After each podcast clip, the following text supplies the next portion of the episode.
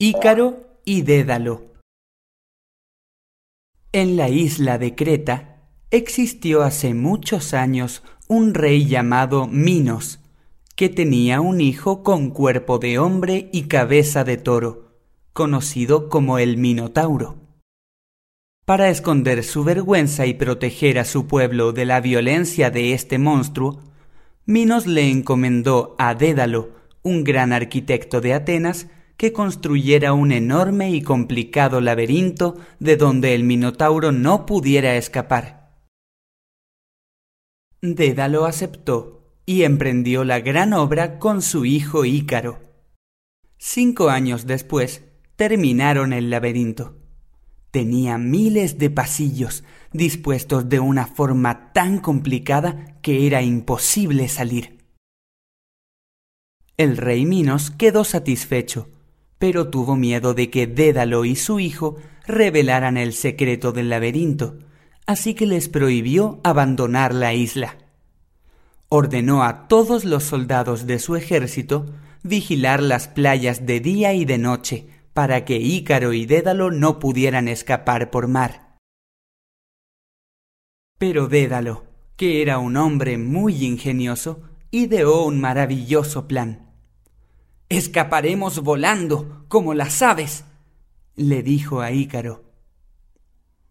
Enseguida se dedicaron a recolectar las plumas de los pájaros que sobrevolaban la isla.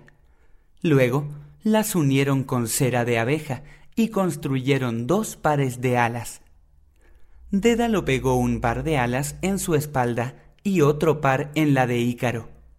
Mientras lo hacía, le advirtió a su hijo Debes volar entre mar y cielo, no demasiado alto, pues el sol derretiría la cera de tus alas y caerías. Elevándose como aves con sus alas, Ícaro y Dédalo comenzaron a volar a media altura. Pero pronto el joven, alucinado con el mágico poder que le había dado su padre, olvidó su advertencia y comenzó a volar cada vez más alto. Se acercó tanto al sol que el calor derritió la cera que sostenía sus alas y cayó ante la mirada atónita de su padre. Desapareció en las profundidades del mar sin dejar más rastro que las plumas sobre las olas.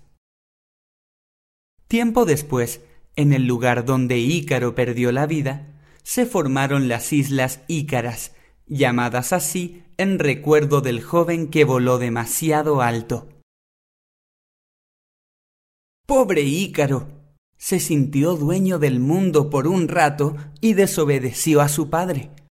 Por eso dicen que mientras más alto vuelas, más dura es la caída. Hay que saber dónde parar